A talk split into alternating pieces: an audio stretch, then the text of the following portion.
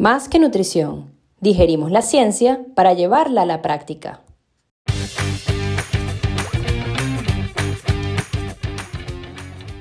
¿Quieres cuestionar y entender la ciencia para llevarla a la práctica y así mejorar el rendimiento y la salud de atletas, personas activas y población general?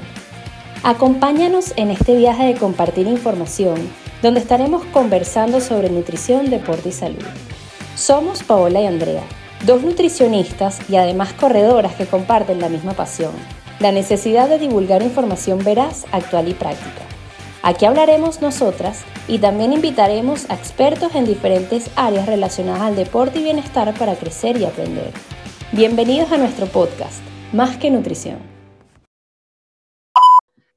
Hola a todos, bienvenidos a otro episodio de Más que Nutrición, donde vamos a estar conversando con una excelente colega mexicana, Renata Altamirano, de un tema además súper lindo que es la nutrición sustentable y que además es súper importante para estos días. Bueno, Paola y yo te damos la bienvenida y bueno, ¿cómo estás, Renata? Hola, Andrea. Hola, Pau. Muy bien, ¿y ustedes?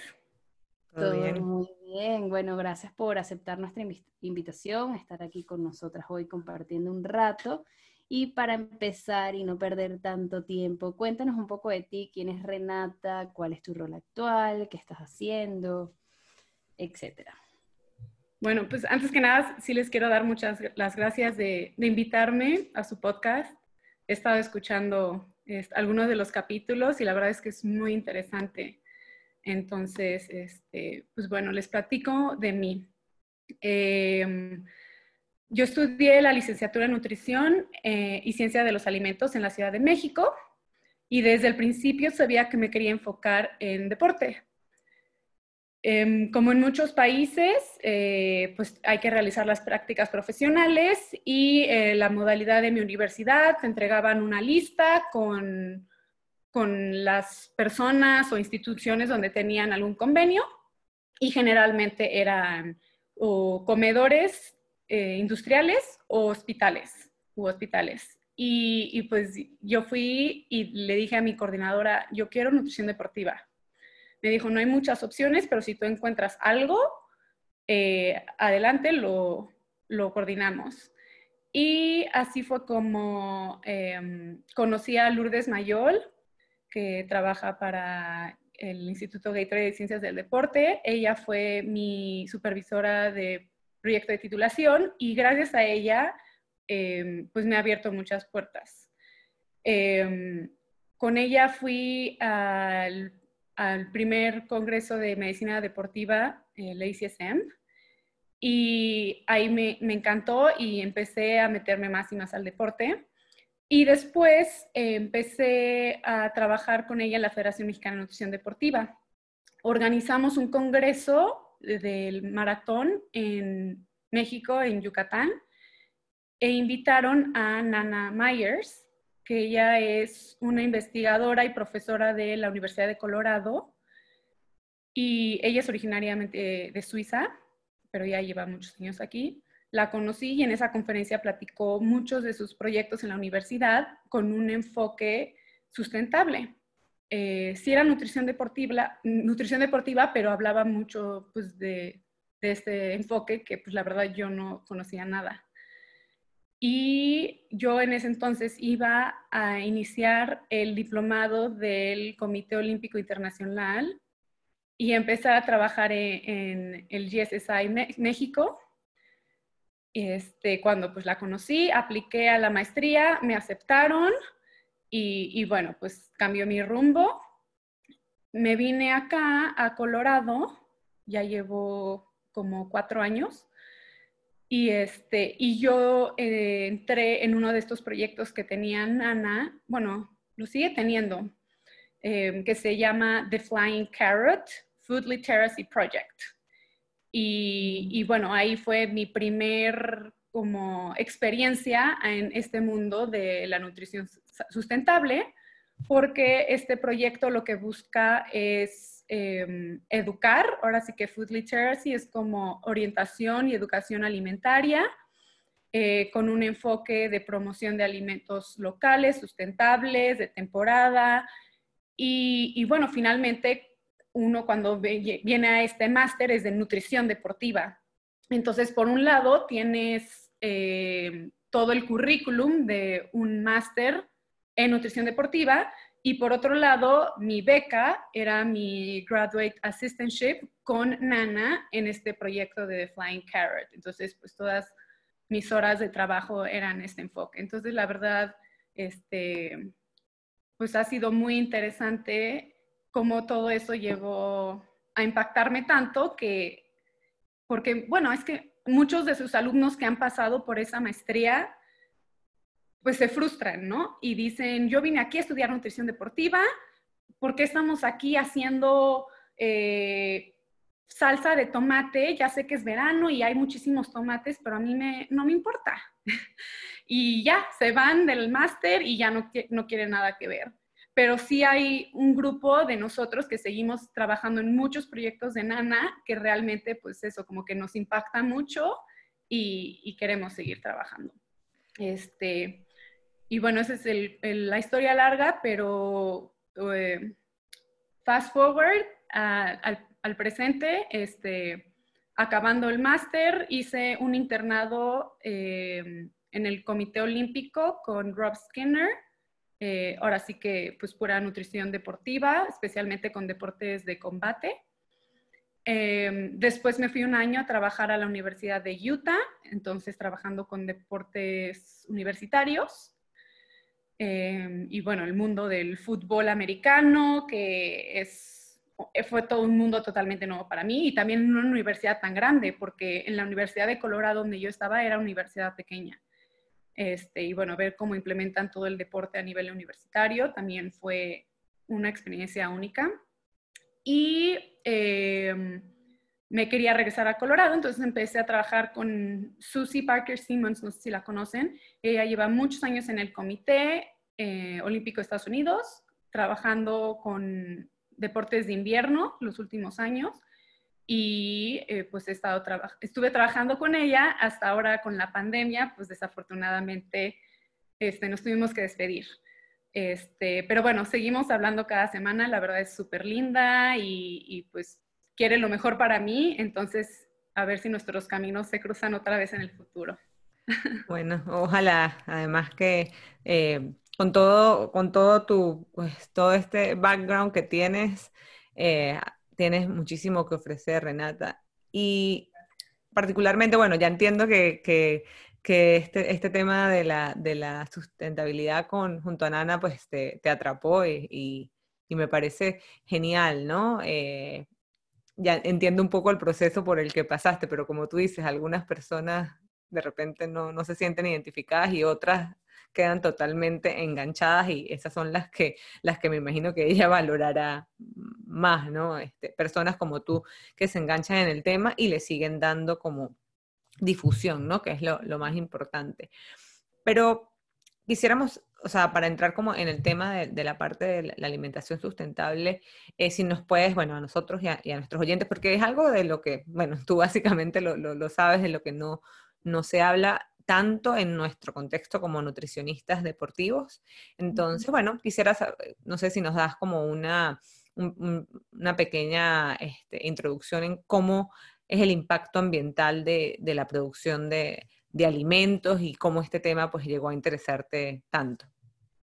Sí, pues la verdad es que es un, es un tema muy complejo que hay muchas organizaciones que obviamente trabajan en en estudiar todo el impacto ambiental de este, pues nuestro estilo de vida, ¿no? Y em, se ha visto que gran, eh, una gran parte, claro, es el, consumo de alimentos. Em, principalmente las dietas del, del western, em, ¿cómo se dice? Del polo, o bueno, del Norteamérica. Las dietas, occidentales. Sí, gracias. A veces se me va el español.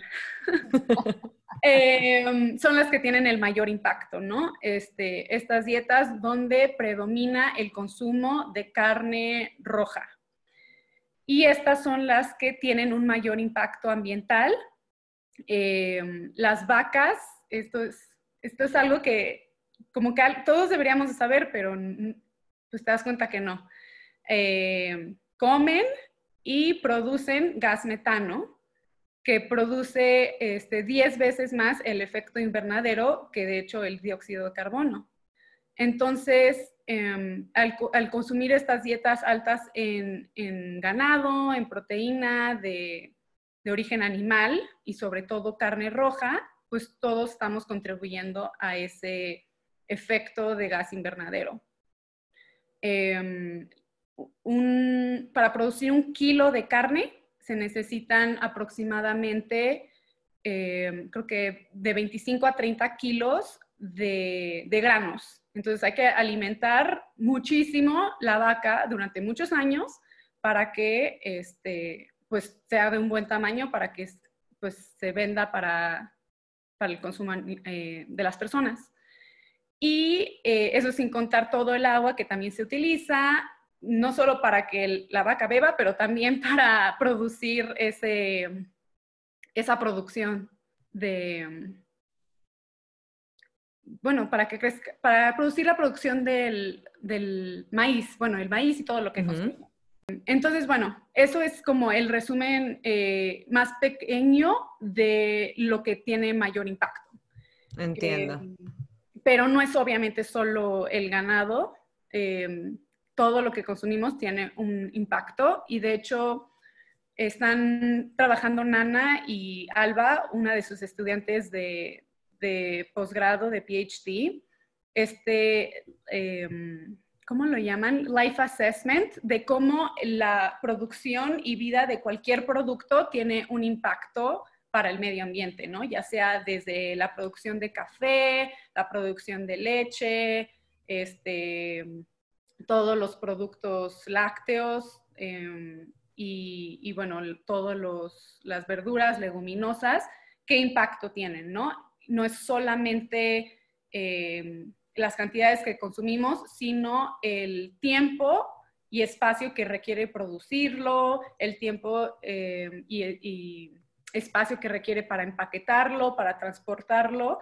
Entonces, es muy interesante esto que están haciendo eh, recientemente de analizar todo, todo el conjunto de la producción de alimentos, qué impacto tiene a una gran escala.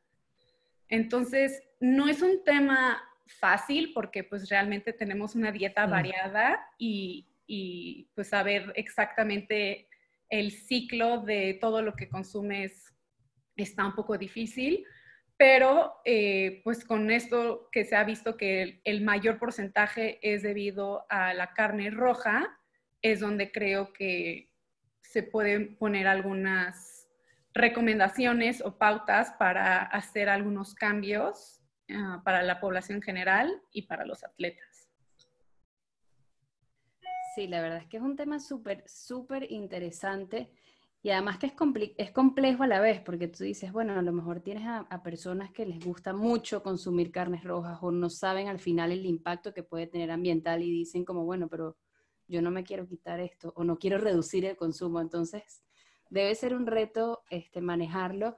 Y por eso, bueno, te queríamos hacer esta pregunta, si, si consideras que, por ejemplo, tener, adoptar eh, una tendencia más hacia el veganismo, al vegetarianismo realmente como estilo de vida, o quizás eh, el flexitarianismo también pudiera ser como el futuro, tanto para nuestro planeta como próximas generaciones, para lograr esta sustentabilidad ambiental, ¿no? Sí. Em, yo creo que no tenemos que tener un enfoque de totalmente polos opuestos, de personas que toda su vida han comido eh, productos de origen animal, una dieta totalmente, este, pues sí, que incluye estos alimentos, a quererse cambiarse a una dieta totalmente vegana de un día para otro, ¿no? Creo que todos los nutricionistas y nutriólogos lo vimos cuando salió el documental de Game Changers, que todo el mundo se quería volver vegano de un día para otro.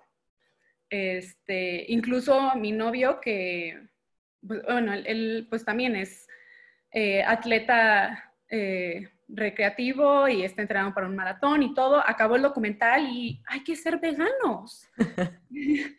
y yo, a ver, a ver, vamos a comentar muchas cosas de la película, este, pero realmente tú ahorita llevas una dieta este, basada en plantas o flexitariana, que es lo que yo promuevo mucho, porque este, finalmente eso, no, no hay que irse a los extremos y simplemente con de disminuir el consumo un poco, eso ya tiene un gran impacto. Y yo creo que eso también ayuda un poco cuando educamos a, más personas, a las que todavía dicen dieta vegetariana, nunca.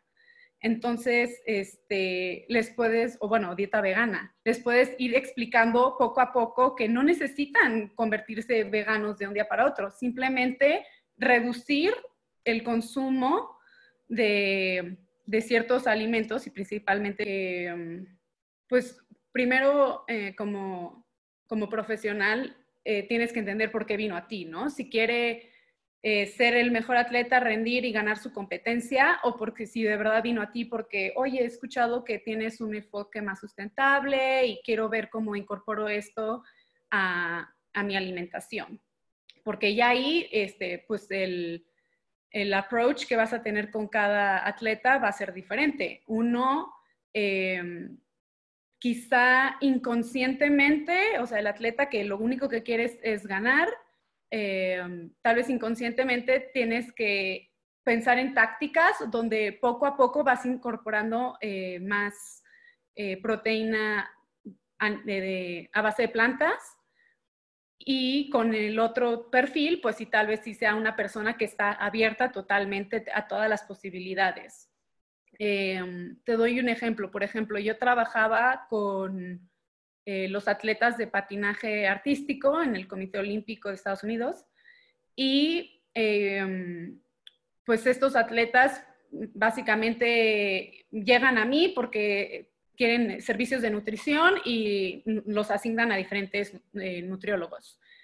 Este atleta no podía subir mucho de masa muscular porque finalmente pues sintetiza muy bien el músculo, pero pues en su deporte que tiene que hacer muchos saltos y ser ligero, no quería ese volumen. Y entonces estábamos platicando de que, por ejemplo, cuando haga su comida, cuando hay mucho aquí como estilo mexicano, que no se parece nada, pero dicen que es comida mexicana. Siempre tienen su pollo sazonado o su carne, luego frijoles y luego queso. Y le ponen así puños y puños de, queso deshebrado encima. Entonces este atleta le decía, oye, tú, tú no quieres subir eh, masa muscular. Y esta cantidad que estás comiendo de proteína en esa comida es es demasiada y es lo que suele pasar, que, muchas personas comen más proteína de las que necesitan. Y, solito se fue dirigiendo la, conversación y ya le decía como de, no, pero pues puedes comer eh, con el pollo una, vez a la semana y la que sigue unos tacos o quesadillas, pero ahora de frijoles. Y la que sigue, pues de queso. Y así, uno, tu dieta va siendo más variada, no te cansas hay algunos que son más fáciles que otros, dependiendo en qué tiempo de la temporada estás. Tal vez tienes más tiempo de cocinar un pollo sazonado a solo poner este, unos frijoles en una quesadilla, ¿no? Em, y ya poco a poco le fui hablando de, oye, ¿conoces un poco de las dietas a de plantas o qué tanto sabes de este tema? Y, pues se interesó solito porque vio que además le iba a ser beneficioso para su rendimiento. Eh, y por otro lado, yo creo que también em, lo más importante es educar. Em, creo que a mí, como creo que ya vio Pau, me gusta compartir mucho recetas en mi Instagram y en mis redes sociales porque pues eso pasa mucho, ¿no? De que les das ideas a los atletas de, ay, podrías cocinar espagueti pero sin menos carne, pero si no les das una receta, es muy probable que no lo hagan. O puede que sí lo hagan, pero que encuentren una en internet que además tiene mil ingredientes que ellos no van a tener en su casa, cuando lo pueden hacer lo más sencillo con tres o cuatro ingredientes en su casa. Entonces, educar con y otorgándoles los recursos, o sea, las recetas, pero también me gusta mucho hacer este, pues estos ejercicios de que analicen cuánto están consumiendo de, cada grupo de alimentos y los macronutrientes. Entonces, muchos, muchos atletas eh, sacrifican el consumo de carbohidratos por llenar su plato de proteína, que, sabemos que dependiendo de, su tipo de entrenamiento o la fase en la que están compitiendo, pues necesitarán más carbohidratos para las altas demandas, volúmenes e intensidad del ejercicio. Entonces, pues sí, hay que como que ir eh, ajustando por, por donde sea, pero pues ahora sí que con cada atleta es un poco diferente.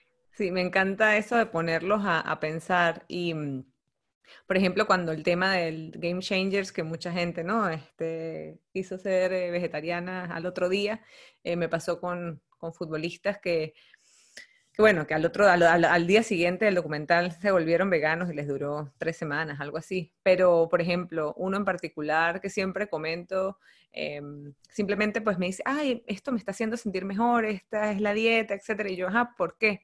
Me dice, no, me siento con más energía. Y yo, a ver, lo que está pasando es que estás desayunando, como te he dicho, que desayunes toda la vida, o sea, que incluyas avena, miel, frutas, etcétera, y no tanto, o sea, tanta proteína, de ejemplo, bastante huevo, etcétera, y solo una rebanada de pan, por supuesto, ahora sí tienes la energía que necesitas. Entonces ahí es cuando ellos se dan cuenta, ah, y les cae, entienden de, de qué se trata. Entonces, por un lado, sabemos que ese documental tiene mucha ficción, pero por otro lado, pues, este, eh, pues puso a la gente quizás a pensar un poco más en la calidad total de, la dieta.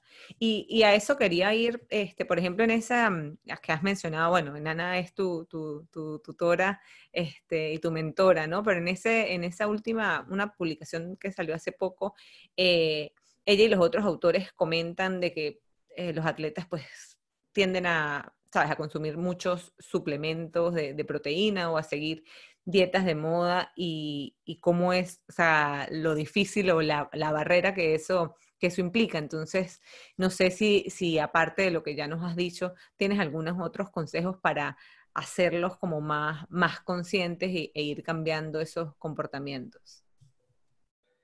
Bueno, em, yo creo que en parte, o sea, sí son los atletas, pero también mucho viene de, del nutriólogo y nutricionista. Em, porque bueno, ustedes, Nana, yo que estamos leyendo estos eh, artículos, pues sí nos damos cuenta eh, que, estamos viendo que los atletas están comiendo más proteína de la que tal vez necesitarían. Pero también estaba platicando eh, con Nana de que un estudio que hicieron para validar el plato del atleta, el Athlete's Plate, que también muchísimos nutriólogos deportivos usamos, en el Comité Olímpico em, le pedían a nutriólogos que trabajan ahí que sirvieran el plato, ¿no? O sea, ¿qué aquí del menú le pondrías en este plato? Y pues efectivamente les ponían este, dos rebanadas de carne y además eh, beans, frijoles y de postre un yogurt griego. Entonces, este, sin darnos cuenta muchas veces somos los nutriólogos los que estamos promoviendo tanto la proteína que también pues los atletas se están yendo por, por esa tendencia.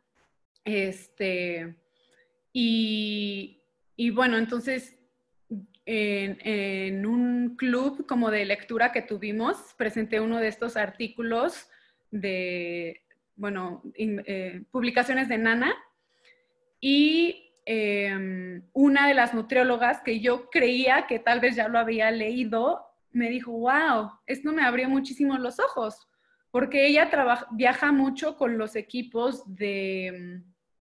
¿Qué deportes? Bueno, deportes de invierno, viaja muchísimo con ellos y ella es además chef, entonces les cocina y decía, es que yo les cocinaba grandes cantidades de carne por consentirlos, porque decía, están cansados, acaban de competir, y lo único que quieren es comer rico y comer bien y mucho. Entonces, sin pensarlo, ella compraba, porque ella era la encargada de comprar, muchísima carne y ella era la que también se los estaba sirviendo. Entonces, eh, ahí ya estaba condicionando a los atletas a acostumbrarse a ese, ese patrón alimenticio. Entonces, yo creo que pues hay que educar por ambas partes, tanto los atletas como los nutricionistas. Sí, y además que también depende mucho de, de, lo que te estés enfocando y el área de, no sé, de, de investigación que te guste más, porque tú, por ejemplo, ves autores de que quizás están más con otro tipo de deportistas, que se enfocan más en la hipertrofia o que estudian las proteínas y te dicen, bueno, tienes que tener una base de alimentación de mínimo 2.2 gramos por kilo y tú dices, bueno, hay veces que podemos tener los mismos resultados sin, sin llegar a consumir tanto, ¿no? Entonces, sí, yo creo que nos falta educación a nosotros y, y a la población en general. Eh, Sabes que te quería preguntar que muchas veces por practicidad, sobre todo en nutrición deportiva, no, utilizamos muchos productos procesados. O sea, las gomitas, barras de cereales, barras de proteína, comidas que también quizás estén precocidas, que generan muchos desperdicios, que quizás no sean los mejores para la sustentabilidad ambiental. ¿Cuáles recomendaciones pudieras darnos, bueno, a nosotras, a nuestros oyentes y a los atletas, para utilizar cada vez menos de estos productos tan procesados, tan empacados, que tengan, bueno, tanto procesamiento detrás. Sí, yo creo que también, como tú dices, también depende con la población que estás trabajando, ¿no? Eh, por ejemplo, los deportes estéticos, eh, pues eso, están tan preocupados por el, el concepto estético de su deporte, y, siguen dietas que también podrían hacer un poco más limpias o sin estos productos tan procesados. Incluyen mucho los alimentos enteros, ¿no? Los whole foods. Este, y si les dices, oye, pues tal vez estás un poco de carbohidrato, no quisieras tomar un poquito de bebida deportiva en tu entrenamiento, y te dicen, ay, no, pero pues eso está súper procesado y es súper azúcar. Entonces, este, yo creo que para estos atletas, pues seguir promoviéndoles como de, ok, si quieres un enfoque de puro alimento, sigamos con ese enfoque.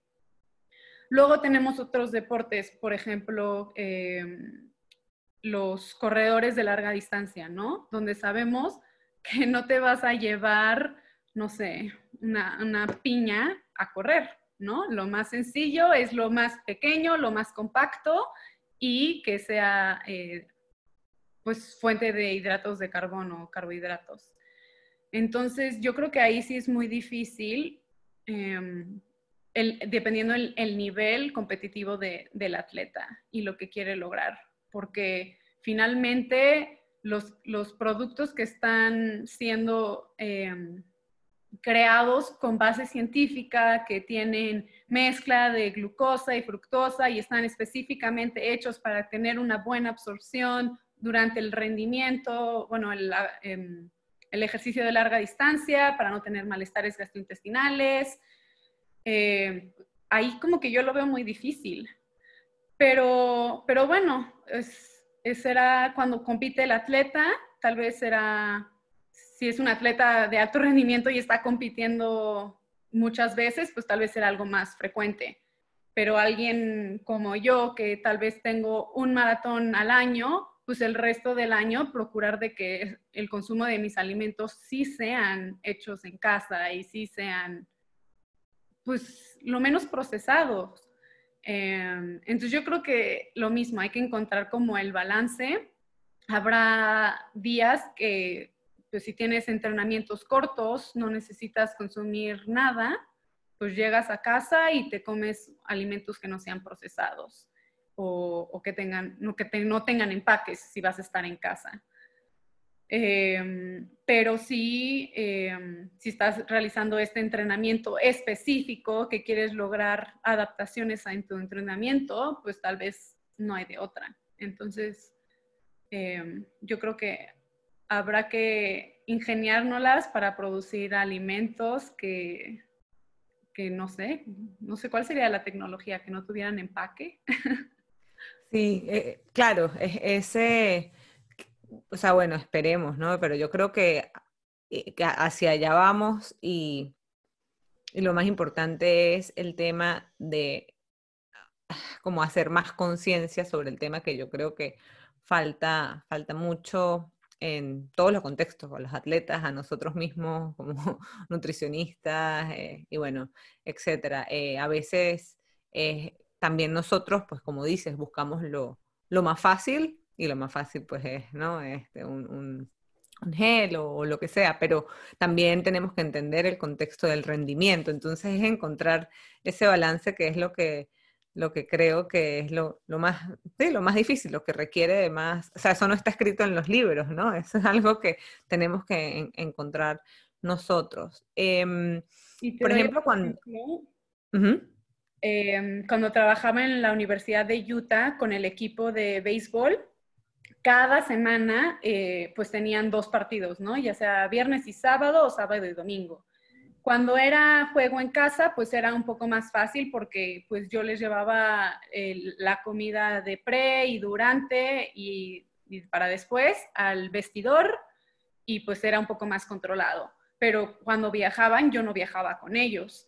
Entonces la modalidad era de que en una bolsa de dos litros de plástico meterles diferentes barritas y productos, este, pues ya sea desde pretzel que promuevan la hidratación hasta barritas más este, para las niñas que corren muchísimo y no crías peso y, pues fruta, ¿no? Ese era como el, alimento más, eh, bueno, un alimento real que tenían.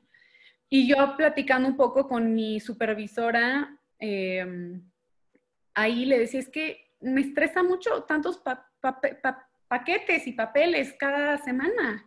Este, ¿Qué opinas? ¿Debería de hacer este, pues estas como protein balls o bolitas de, a base de nueces y frutos secos que los puedes comprar como a mayoreo y, este, y ya, ¿no? O sea, igual y conseguir algún, alguna bolsita que ellas puedan reutilizar cada semana. Y me dijo, tienes toda la libertad de hacerlo, pero te aseguro que te va a durar una semana esa iniciativa.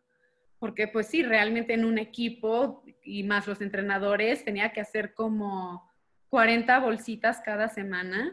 Entonces estar ahí realizando esto. Entonces pues es como, como decía Andrea, ¿no? Un poco de qué es lo conveniente para la situación donde trabaja. Sí. Mira, eh, y por ejemplo, cuando has trabajado con, estos eh, deportes de equipo, y en estas universidades y eso que, bueno, hay tantos tipos de deporte, etcétera. ¿Cómo, cómo manejas la parte de suplementos deportivos, Renata? O sea, eh, bueno, no sé, bueno, ya lo que decías, ¿no? El, el, empaque, todo esto, y cómo es la, cómo ha sido la receptividad de los atletas, sobre todo con el tema. O sea, cuando de repente ellos ni están pensando en, el empaque o, esto, cuando, cuando llegas a ellos con estos conceptos, ¿cómo, cómo los toman? Em, yo creo que lo mismo, depende de, cada atleta. Em, muchos de los atletas con los que he trabajado que son pues entre 17 y 19 años, o sea que apenas están transicionando entre ser adolescentes a adultos, eh, yo creo que eso no es su prioridad en este momento. O sea, ellos quieren tener la experiencia universitaria, eh, obviamente tener buen desarrollo académico, pero también vivir su deporte. Entonces, ellos no están tan, tan abiertos a querer intervenir tanto con sustentabilidad en ese momento. Entonces yo creo que también en la educación en general del atleta hay que encontrar cómo, en qué momento es apropiado meter cada cosa. Claro que hay otras iniciativas tan fáciles como decirles, cuida tu botella y esa botella la vas a usar toda la temporada, vuélvela a rellenar de agua, de, lo que tú quieras, pero eh, evita estar comprando botellas. Y lo mismo, he tenido atletas que me dicen, es que soy muy, muy malo tomando agua. Entonces yo prefiero ir a comprar un paquete de este tamaño con 120 botellas de plástico Y eso me garantiza que me las voy a tomar, porque lo veo, la agarro y me la llevo. Entonces, pues ahora sí que hay que decidir qué, qué batallas pelear. No, y me imagino que en Estados Unidos también es un, es un reto, porque Estados Unidos es como un país donde está todo demasiado disponible, como todo lo grande, compra a lo grande, vas a comprar barritas y el paquete de barritas de 90 barritas, el, el agua, como dices tú, entonces, pero bueno, yo creo que con la educación, como has venido diciendo, es, es lo más importante. Y bueno, ya estamos llegando casi al final. Y sí nos gustaría que nos dieras unas, unas recomendaciones para tener un estilo de vida y un estilo de alimentación que se alinee con la sustentabilidad del planeta, que disminuyamos el, pacto, el impacto ambiental. Entonces, unos, unas, no sé, cinco o seis recomendaciones que nos puedas dejar para mejorar y concientizar más en este punto. Ok.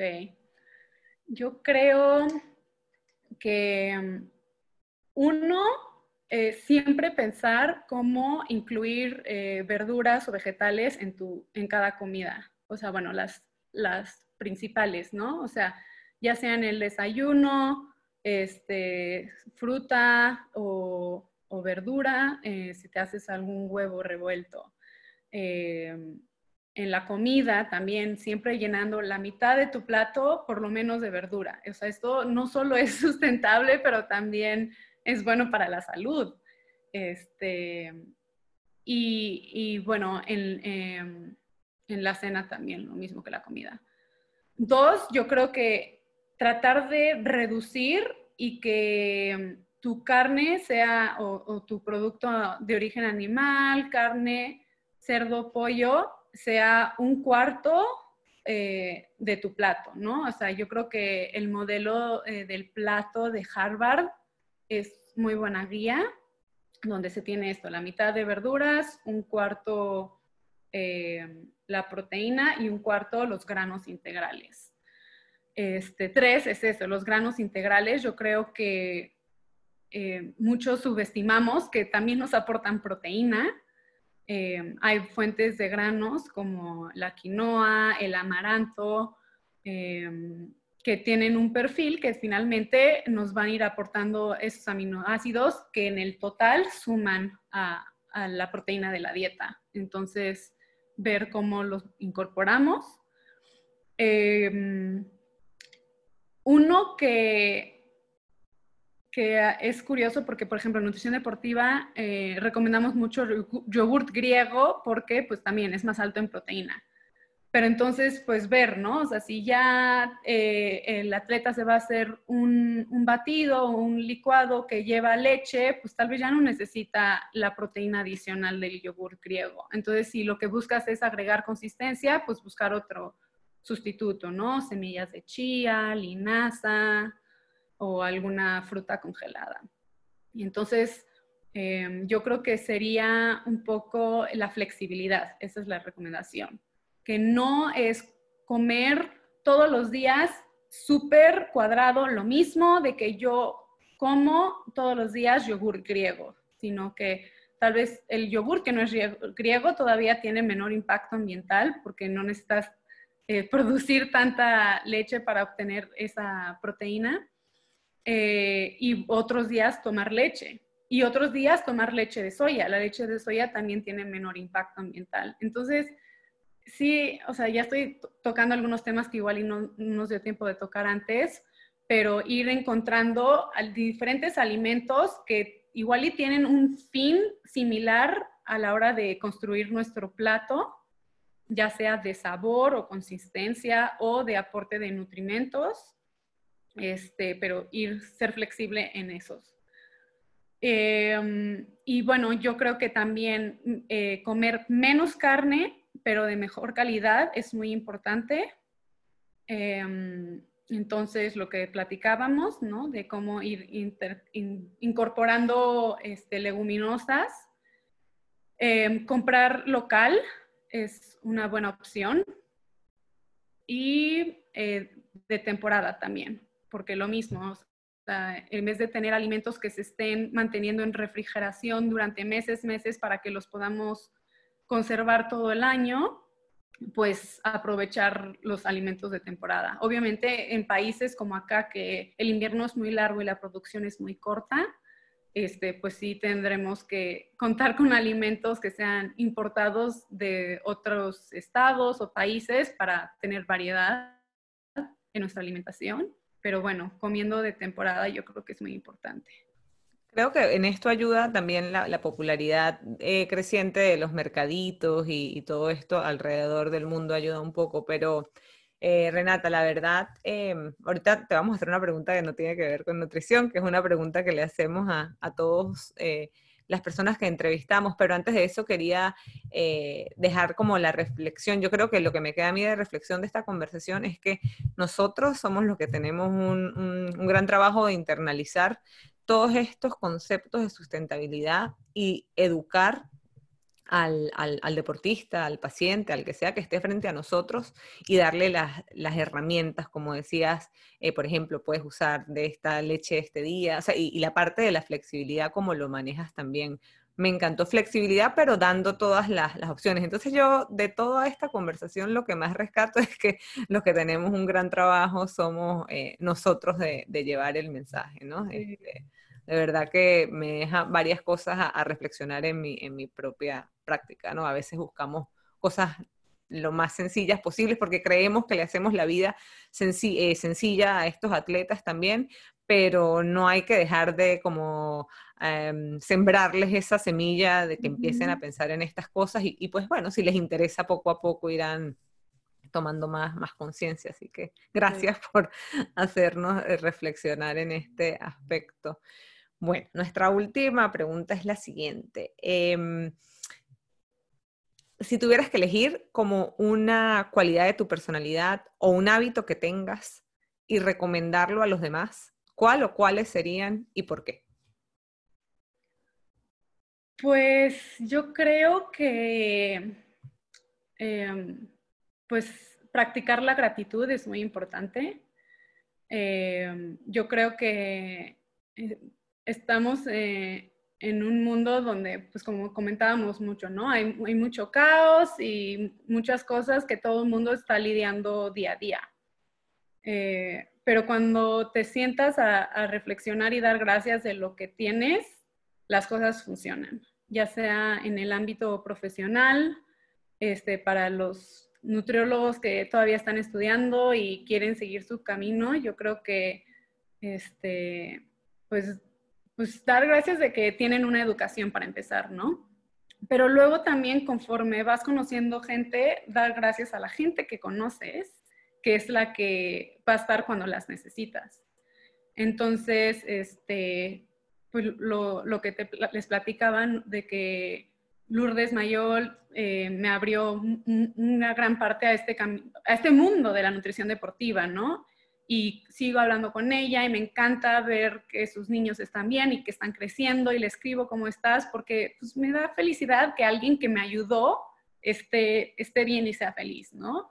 Y gracias a ella conocí a Nana y con Nana eh, pues sigo hablando y, y, en su cumpleaños le escribo, Nana, o sea, de verdad me impactaste en mi, en mi vida, te agradezco y me, y me dice, ay, ¿cómo te acordaste que era mi cumpleaños?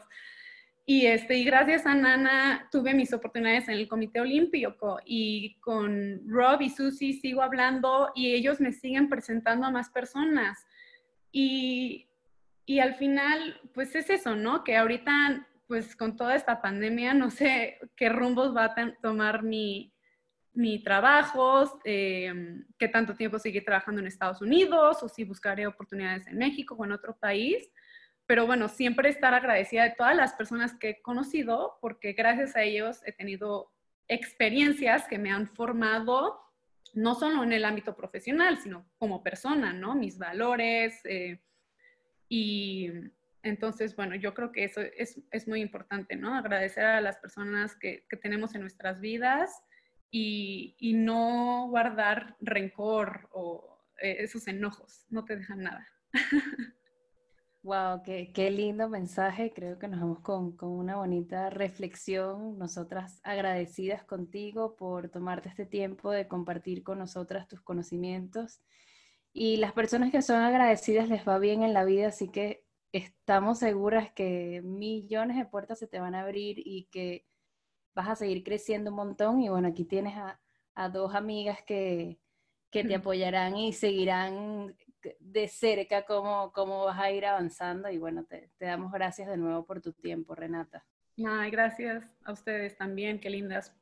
Gracias, también tienen una amiga en mí y lo que necesiten, pues estamos en contacto. Me da mucho gusto, pues eso, ¿no? Platicar con eh, nutricionistas que también pues han buscado oportunidades en otros países que también como que te abren, ¿no? El, que viaja, pues, pues que no todo es lo mismo como en, tu país o en tu comunidad. Entonces, me da gusto compartir con ustedes y con su podcast que, sigan compartiendo con todo el mundo.